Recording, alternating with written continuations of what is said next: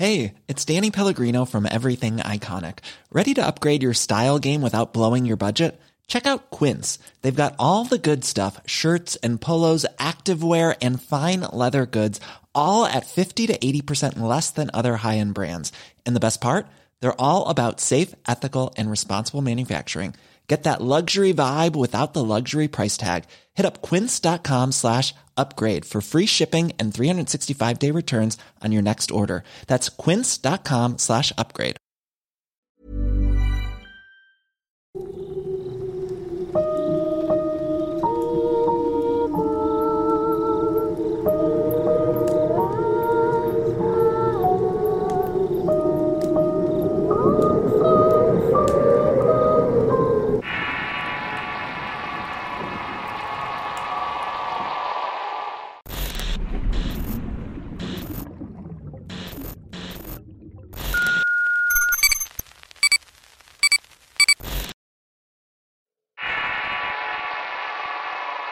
Amarre de muerte.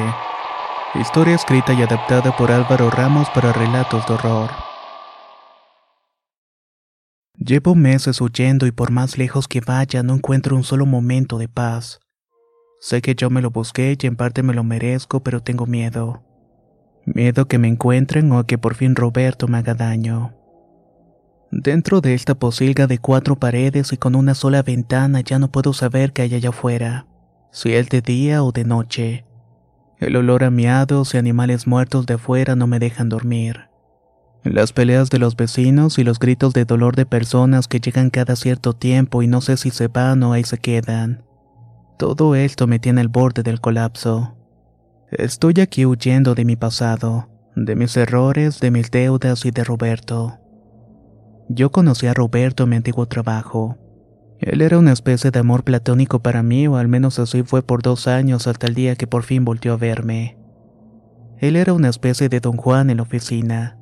No era el más guapo, pero vaya que era alegre. Era divertido, el más caballero, tenía éxito en el trabajo y una forma delicada de sonreír que me hacía sentirme sumamente atraída por él. Solo que tenía un problema. Tenía una novia de muchos años y a pesar de eso siempre tenía al menos una o dos chicas más con las cuales estaba saliendo. Yo la verdad ni siquiera pedía ser su novia, con ser parte de una de sus amantes me conformaba. Pero claro, como Roberto se iba a fijar en la gorda horrorosa de la oficina. Eso sería ilógico. Tenía un compañero que estaba celoso de él y que constantemente le estaba tirando mala onda. Siempre me decía que Roberto había escalado tan rápidamente en el trabajo porque andaba con nuestra jefa, que no se merecía ser supervisor y que en realidad no era más que un vividor. Me decía que él mismo contaba que cada vez que salía con una persona nueva terminaba enamorándolas al punto de que ellas lo mantenían como rey. Que justo por eso no dejaba a su novia porque era la que mejor lo trataba. Los rumores sobre su gusto por ser mantenido en lugar de decepcionarme me alentaban a esperar mi oportunidad. Con tantos años en la empresa, mi sueldo era bueno y aunque por miedo a la responsabilidad nunca acepté un ascenso. Mi sueldo sí se había incrementado y sentía que podía tratar a Roberto como realmente se lo merecía. Mi sueldo no era la única entrada de dinero. Al fallecer mi padre dejó unos departamentos a mi nombre para que pudiéramos apoyarnos con la renta y yo cobraba ese dinero. Se lo daba íntegro a mi madre, pero se quería tener al hombre de mis sueños solamente para mí. Iba a tener que empezar a quedarme con algo de esas rentas. En un principio mi madre dudó, pero la verdad nunca le había dado razones para desconfiar, por lo cual aceptó que las rentas se dividieran a la mitad. Mi plan era sencillo. Iba a comenzar a acercarme a él de manera que me notara y el intercambio de regalos de Navidad era el momento perfecto. Hice hasta lo imposible para cambiar a mi amigo secreto con la persona a la cual le tocó Roberto. Quería darle un regalo y quería que fuera lo suficientemente bueno como para que comenzara a verme con otros ojos. Y vaya que lo conseguí. Me costó, eso sí, pero lo conseguí. Si bien él hablaba con todos, mi timidez y mi masivo enamoramiento por él hacía que me diera pánico hablarle. Tenía que armarme de valor y así que una tarde lo esperé a la salida y lo bordé. Le dije que necesitaba su ayuda y que estaba pensando en cambiar de coche y un consejo de su parte sería muy bueno. ¿De cuánto es tu presupuesto? preguntó.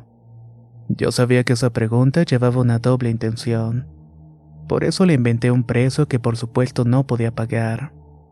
Al escuchar la cifra, los ojos le brillaron y esbozó una hermosa sonrisa que tanto me gustaba ver. Pues vaya que tienes opciones con ese presupuesto, me dijo mientras guardaba su celular para prestarme por completo su atención. ¿Así? ¿Ah, ¿Y tú me ayudarías a escoger el adecuado? Le pregunté con muchos reales nervios. Claro que sí. Es más, el sábado si quieres vamos a ver coches a la agencia. Yo tengo más o menos una idea de lo que te pueda gustar. Aunque no lo parezca, te conozco un poco, Tatiana. No solo sabía mi nombre, sino además me conocía un poco. Con esa corta conversación tuve para no dejar de pensar en él durante toda la semana. Contaba los días para que fuera sábado y saliera a ver los coches en pareja.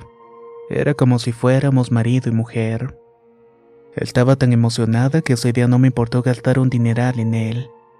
Solo visitamos dos agencias de autos y las marcas más importantes, obviamente. El resto del día la pasamos paseando. Lo invité a comer, lo invité al cine e incluso le regalé una playera de su equipo favorito. Todo como agradecimiento por asesorarme con el tema del auto. En realidad le estaba pagando por salir conmigo y él parecía disfrutarlo. En un momento entramos en una gran tienda departamental y sorpresivamente me tomó de la mano. Caminamos por la zona de relojes de alta cama. Cuando sea subdirector voy a comprarme uno así me dijo mientras señalaba un reloj con un valor de 160 mil pesos. Su mirada era como el de un niño cuando ve un juguete de moda en la tienda. Era una mezcla entre excitación y alegría por tener ese objeto. Ahora ya sabía qué regalarle para llamar su atención. Se llegó el intercambio de regalos y no cabía de emoción y quería ver su cara cuando abriera su regalo enfrente de todos. Quería ver la reacción de los demás al ver que le tenía preparado. No solo conseguiría que mi amor platónico se fijara en mí, también le callaría la boca a todo ese nido de arpías envidiosas que eran mis compañeros de trabajo. Los odiaba a todos. Siempre muy condescendientes conmigo, siempre queriéndome presentar a gente horrible para salir. Siempre queriendo que yo conociera a sus amigos mediocres y fracasados que no salían ni la rifa. Yo no estaba para ellos, yo estaba para alguien más. Incluso mi mejor amigo se había vuelto una piedra en el zapato porque siempre me regalaba libros de autoayuda mandándome indirectas de que tal vez necesitaba terapia, que no debía obsesionarme con las cosas, según él para que no volviera a pasar lo de la Ciudad de México. No sé por qué, pero todos me tenían envidia. Envidia de tener más dinero que ellos o de ser muy buena en el trabajo. O quizás que yo pudiera tener la vida que ellos nunca pudieran tener. Esa noche se darían cuenta de que nunca iban a estar en mi nivel. Ese día les dejarían claro quién era la verdadera Tatiana. La que hace todo por conseguir lo que quiere, y no aquella gordita amable que siempre pensaron que era. Sí, topé mi tarjeta de la tienda para comprar el regalo y aparte puse de contado todos mis ahorros. Pero no importa, el dinero va y viene. El amor es para siempre, me decía a mí misma para convencerme de que no era una completa locura lo que estaba haciendo. El momento se llegó y me tocó entregarle el regalo a Roberto, nos dimos un abrazo y entonces le dije al oído, No esperes que las cosas lleguen solas, siempre me vas a tener para ayudarte. Él me sonrió un poco desencajado y abrió el regalo frente a todos. Al sacar esa caja color negro forrado con terciopelo y con letras en color dorado, se dio cuenta de lo que era. Su cara de sorpresa lo dijo todo porque no esperaba nada parecido a eso. Las murmuraciones no se hicieron esperar y podía escuchar a todos esos venenosos atragantándose con su propio veneno. No soportaban ver aquello. De pronto volví a ver esa mirada y era la misma mirada que me había hecho Roberto cuando vio que el reloj en el aparador. Solamente que esta vez su mirada estaba puesta en mí. Lo conseguí, me dije. Los meses pasaron y era yo lo que tanto había querido, una de las chicas de Roberto. Aunque no era su novia oficial, pero estaba en camino a serlo. No lo voy a negar, me salía caro tener el amor de mi vida y eso me hizo pedir el ascenso que me venían ofreciendo y que estaba rechazando. Pero esta vez era diferente. El hecho de que todos supieran que Roberto engañaba a su novia conmigo me daba mucha seguridad. Me daba fuerzas y arrojo para tomar mayores riesgos en la vida. Estar con él me estaba cambiando la vida para bien, o al menos eso era lo que pensaba. En un principio yo no le pedía nada más que su compañía, pero conforme pasaban los meses yo quería más y más. No me sentía satisfecha con ser su plato de segunda mesa. Y a base de regalo y dinero comencé a presionarlo para que dejara a su novia. Estaba decidida que sería todo nada. En mi casa las cosas no iban tan bien. Poco a poco comencé a quedarme con todo el dinero de las rentas. Mi madre comenzaba a desconfiar y me hacía preguntas y osmeaba mis cosas y checaba mis estados de cuenta. Quería a toda costa saber en qué me estaba gastando el dinero. Ella tenía su pensión y no necesitaba ese dinero y además mi papá por algo había puesto sus departamentos a mi nombre. No tenía que darle explicaciones de nada. Una noche tuvimos una pelea muy fuerte y decidí salirme de su casa. Esa misma noche le dije a Roberto que quería que se fuera a vivir conmigo a un departamento. Pero me dijo que no y que ya no se sentía muy a gusto con la relación. Que mi intensidad lo estaba preocupando y que no tenía intención de dejar a su novia de tantos años. Me sentía insultada y lastimada. Nunca me había sentido así, al menos desde la primaria que siempre fui objeto de burlas. Pero las palabras de Roberto fueron drogas en el corazón. Lastimaron mi orgullo, mi espíritu y mi confianza. Yo sabía que mi jefa tenía algo con él y cada día me quedaba más claro, así que dediqué a encontrarme las pruebas que los incriminara y los encontré.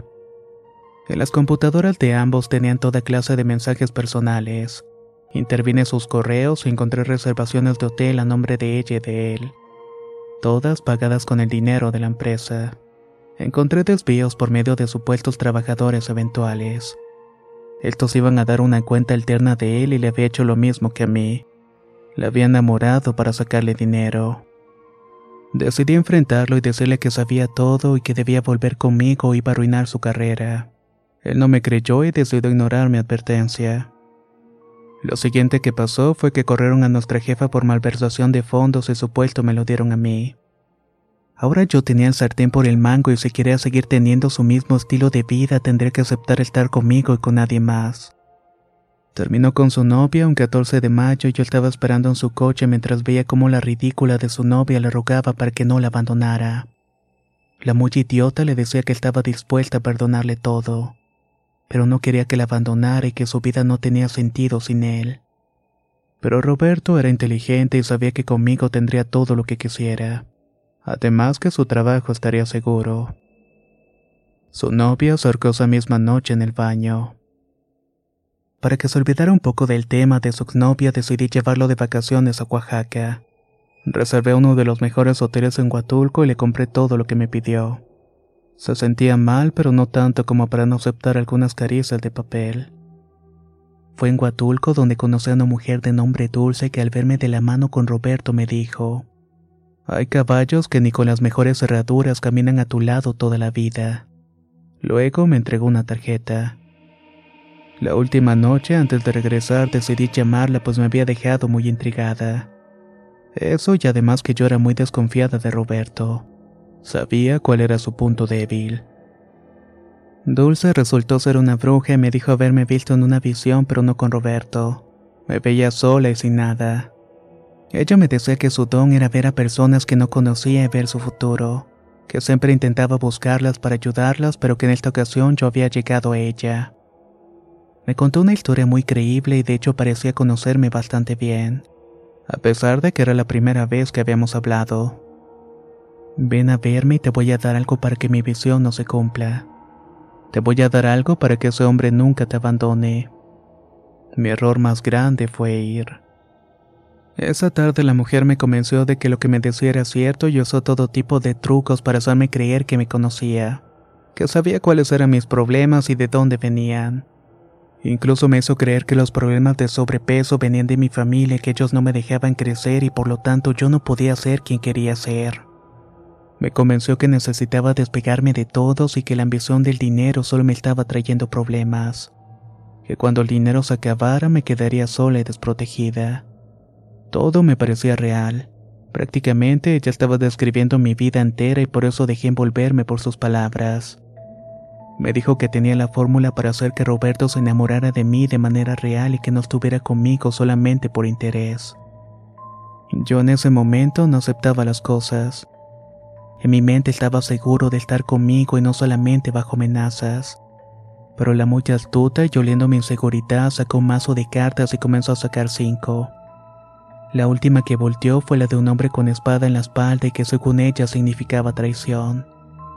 En este momento tu marido está coqueteando con otra mujer. Si pasas más tiempo aquí te apuesto que se va a acostar con ella en la habitación. Entonces me encendí completamente y le pregunté qué era lo que tenía que hacer. Estaba decidida y empujada por la manipulación mental a la cual había sido sometida. La mujer me dio un frasco según ella porque era una efectiva pócima de amor, pero que era paulatina y la indicación era darle dos gotas en el café de la mañana y dos gotas por la noche hasta que terminara el frasco. El tamaño del frasco del recipiente era grande. Eso podría tardar varios meses. Aún así acepté y salí de ahí decidida que Roberto mamara sin necesidad de gastar tanto dinero. Pasó casi un mes y yo seguía el plan al pie de la letra, dos gotas por la mañana y dos gotas por la noche. Pero la situación con Roberto no mejoraba y cada día que pasaba con él se notaba más y más distante. Se notaba que estaba conmigo solamente por conveniencia y por miedo a perder el trabajo. La parte humana en mí me decía que esa no era la forma correcta. Pero la parte horrible me decía que si no era él, nadie más se fijaría en mí y terminé por seguir con aquella farsa. Se acercaba noviembre y con ello su cumpleaños. Yo no sabía qué regalarle, tenía que ser algo grande, pero tampoco tenía tanto dinero. Cuando le pregunté qué quería de cumpleaños, Roberto me contestó que quería recuperar su vida, que quería separarse de mí. Esa noche tuvimos una pelea tan grande que terminó diciéndome que iba a renunciar al trabajo y que me devolvería todas las cosas que le había regalado. Que las vendiera para pagar parte de mis deudas o que las regalara. Pero que él no quería tener nada que ver conmigo. Que estaba dispuesto a empezar de cero con tal de alejarse de mí y de mi toxicidad. Que estaba harto de mis celos y de mis constantes abusos de poder.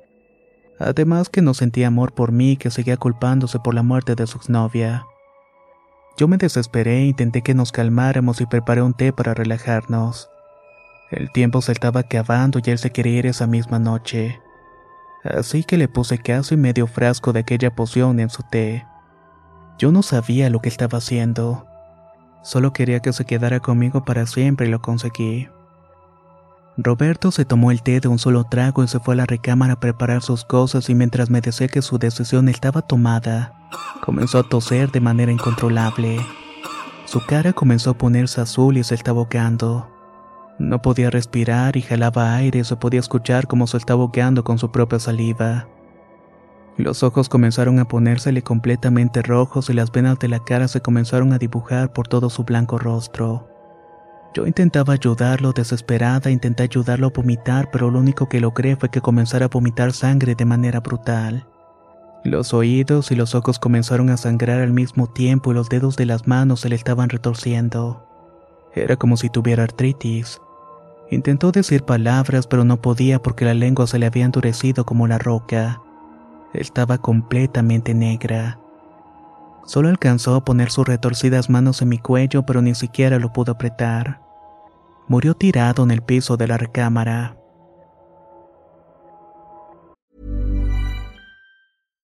If you're looking for plump lips that last, you need to know about Juvederm lip fillers. With Juvederm Volbella XC and Juvederm Ultra XC, your lip look, whether it's subtle or bold, can last up to one full year with optimal treatment and no additional maintenance. Find a licensed specialist and see if it's right for you at juvederm.com today. That's J U V E D E R M.com. Add fullness to lips in adults over 21 with Juvederm Volbella XC or Juvederm Ultra XC. Do not use if you have severe allergies or a history of severe allergic reactions, or if you're allergic to lidocaine or the proteins used in Juvederm. Tell your doctor if you have a history of scarring or taking medicines that decrease the body's immune response or that can prolong bleeding. Common side effects include injection site redness, swelling, pain, tenderness, firmness, lumps, bumps, bruising, discoloration, or itching. As with all fillers, there's a rare risk of unintentional injection into a blood vessel, which can cause vision abnormalities, blindness, stroke, temporary scabs, or scarring. For full important safety information, visit juvederm.com.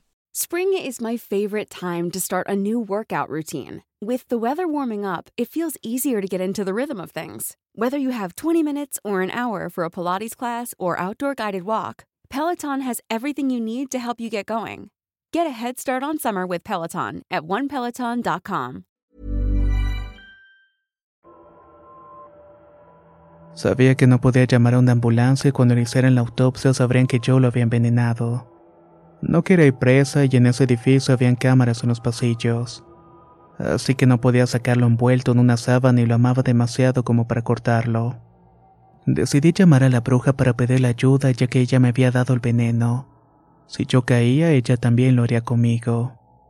La mujer me dijo que tenía la solución, una poción que limpiaba el cuerpo de todo veneno y que no dejaría rastro alguno de la sustancia. Se la pedí, pero entonces me dijo, es cara y llevártela hasta donde estás es aún más caro. En mi desesperación le dije que no importaba y que lo trajera y que yo veía cómo pagarle. La mujer llegó casi cuatro horas después acompañada de un hombre alto y fornido que parecía ser más un guardaespaldas que su pareja. Entró al departamento y al ver a Roberto hizo un gesto de asco. La cena era horrible. Te dije que solamente dos gotas en la mañana y dos en la noche, me dijo molesta. Yo solo quería que me ayudara a arreglarlo todo y aceptó. Aceptó a cambio de un millón de pesos. Ayudarte sería ser tu cómplice y eso cuesta más. Su acompañante tomó fotos y videos sin mi permiso, según ellos, para asegurarse de que no les quisiera culpar de algo. Pero en realidad esas fotos eran su seguro para poder extorsionarme. Muy a mi pesar acepté pagar la cantidad y como la garantía les entregué mi camioneta y algunas joyas que tenía. Ella me dijo que eso solamente cubría un 10% de la deuda. Así que tendría que apurarme a conseguir el resto porque los intereses subirían semanalmente. Acababa de caer en las garras de una red de agiotistas. Ella se encargó del cuerpo de Roberto y con la ayuda de su compañero hicieron parecer que había sido por cuenta de él. Incluso dejaron una nota donde él se culpaba por la muerte de su exnovia. Cosas que sabían porque yo cometí el error de contarle eso en Oaxaca. Cuando la policía y la ambulancia llegaron, el lugar del hecho estaba completamente limpio. En la autopsia no apareció ninguna sustancia extraña y declararon la muerte por asfixia autoprovocada por Roberto. La suerte me acompañaba y había podido librar la cárcel. Pero ahora me tocaba deshacerme de algo peor. Para conseguir el resto del dinero que me pedían, pedí un préstamo al banco y dejé en garantía los departamentos. Si todo salía bien, con la renta se pagaría su préstamo y yo podía comenzar de nuevo. Pero para Dulce y su red de maleantes eso sería solamente el inicio de una larga cadena de pagos. El millón de pesos solamente fue el primer pago y al darse cuenta de que yo podía tener acceso a más dinero y que mi familia tenía el suficiente para apoyarme, comenzaron entonces a amenazarme con difundir las fotos y videos donde yo acepto haber envenenado a Roberto. Me mandaba mensajes en la madrugada diciéndome que no soportaría un solo día en la cárcel, y que no solamente irían por mí, sino también por mi madre. Entre las deudas por las tarjetas, el préstamo del banco y la camioneta que compré, no me quedaba dinero para nada, mucho menos para darle mal dinero a aquella gente. Una noche mi madre me llamó por teléfono muy asustada y me dijo que dos hombres habían llegado a la puerta de su casa que le habían dicho que tenían un mensaje para Tatiana. Le dejaron una bolsa negra, se fueron y ella acostumbraba a revisarlo todo. Abrió la bolsa y se encontró con las fotos de Roberto tirado en el suelo, así como la grabación donde digo que le había dado un frasco de veneno. Mi madre, muy asustada, se ofreció a ayudarme para pagarle a esa gente lo que estaba pidiendo. Pero le dije que ahí no pararía y que siempre iban a querer más y más. Que lo mejor era irme de allí y esconderme. Ella me dijo que tenía miedo por su propia seguridad y que eran capaces de darle todo lo que tenía con tal de que no nos hiciera nada. Era tan egoísta que en ningún momento pensé en ella. Solo pensaba en cómo salvar mi propio pellejo. Esa noche al colgar lo escuché por primera vez. Eso querías, Tatiana. Ahora tu madre está envuelta en todo esto. Si no te matan ellos, lo voy a hacer yo. Pero de que lo vas a pagar, lo vas a pagar.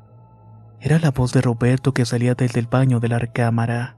Me quedé en shock porque era él. Me metí a la cama asustada y apagué las luces. La única luz que iluminaba un poco la recámara venía de la calle. Esa luz fue suficiente para ver la sombra de Roberto salir del baño y pararse frente a mí. Quiero que escuches esto.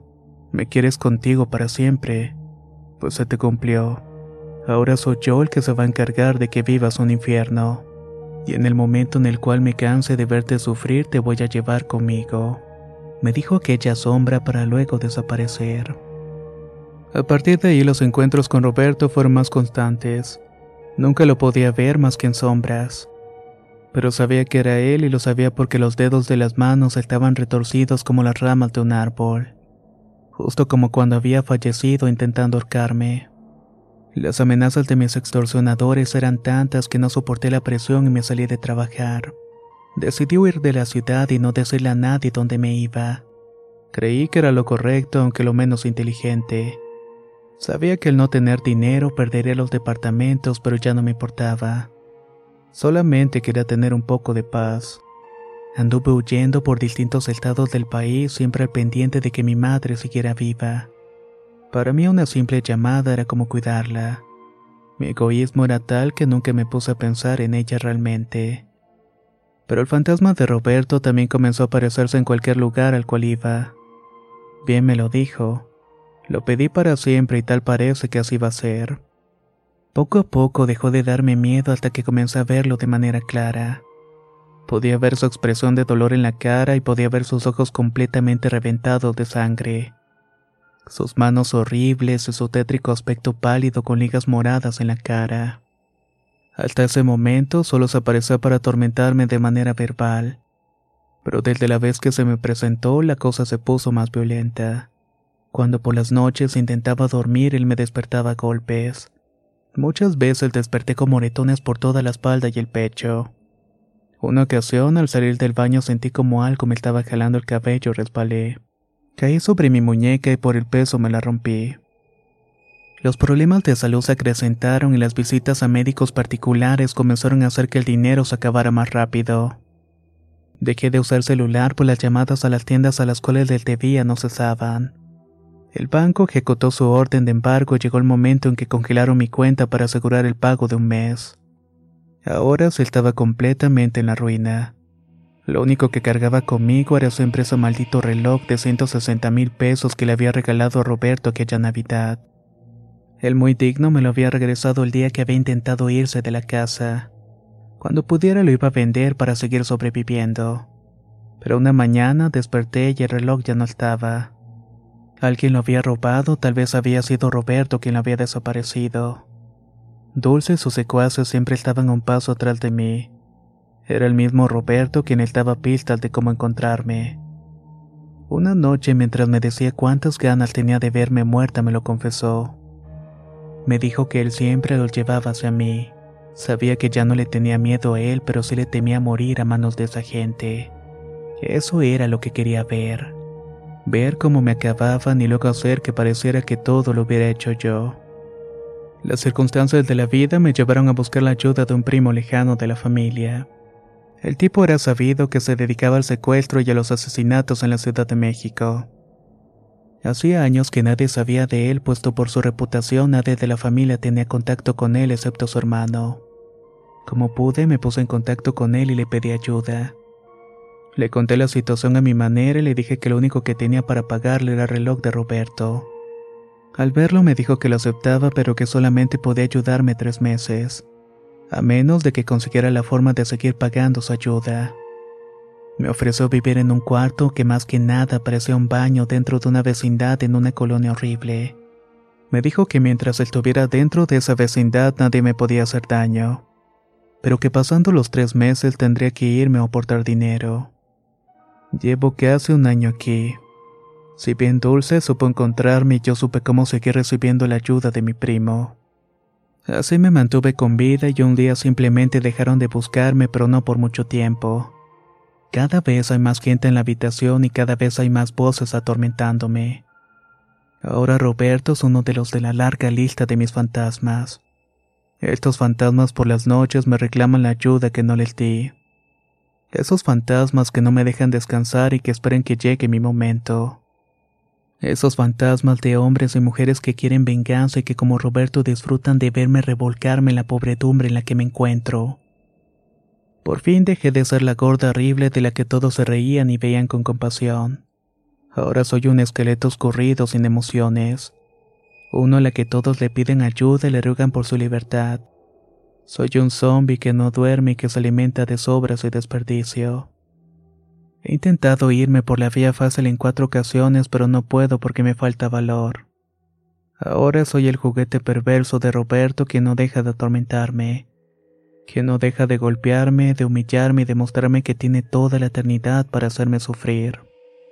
Mi labor ahora es cuidar a hombres y mujeres que llegan y que no sé si se van, sentir sus manos, escuchar cómo me piden ayuda. Ya no me causa nada, es como si hubiera perdido mi humanidad. Ahora soy un monstruo incapaz de llorar incapaz de sentir y de tener remordimiento. Mi madre murió en la miseria al perder su casa para pagar mi deuda. No me pude despedir de ella, pero según Roberto, ella murió sin hijos. Ella murió con la idea de que yo morí la noche en que se había enterado de lo que había hecho. Sé que voy a pagar por todo lo que hice y esto no es parte del pago. Entonces todos esos fantasmas tienen razón. Mi castigo será eterno y servirá para darle un poco de venganza a aquellos a quienes le destruí la vida aquellos a quienes pude pero no quise ayudar para salvar la suya. Espero que les haya gustado esta interesante historia que nos ha compartido Álvaro Ramos. La verdad es que el tema de la brujería puede llegar a proporciones muy grandes. Si estás pensando en hacer algo parecido a lo que esta protagonista hace, ten en cuenta que todo se paga en la vida. Nos escuchamos en el próximo relato.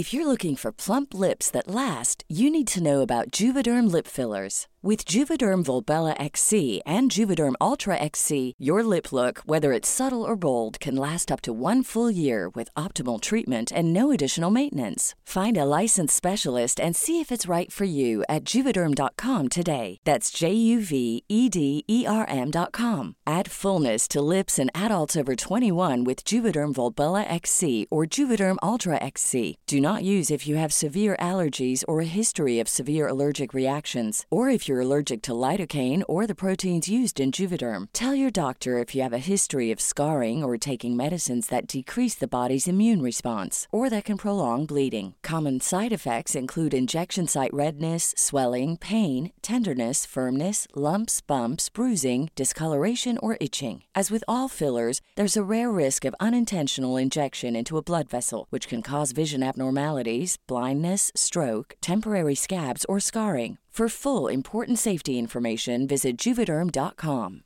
Even when we're on a budget, we still deserve nice things. Quince is a place to scoop up stunning high end goods for 50 to 80% less than similar brands. They have buttery soft cashmere sweaters starting at $50, luxurious Italian leather bags, and so much more. Plus, Quince only works with factories that use safe, ethical, and responsible manufacturing. Get the high-end goods you'll love without the high price tag with Quince. Go to quince.com slash style for free shipping and 365-day returns.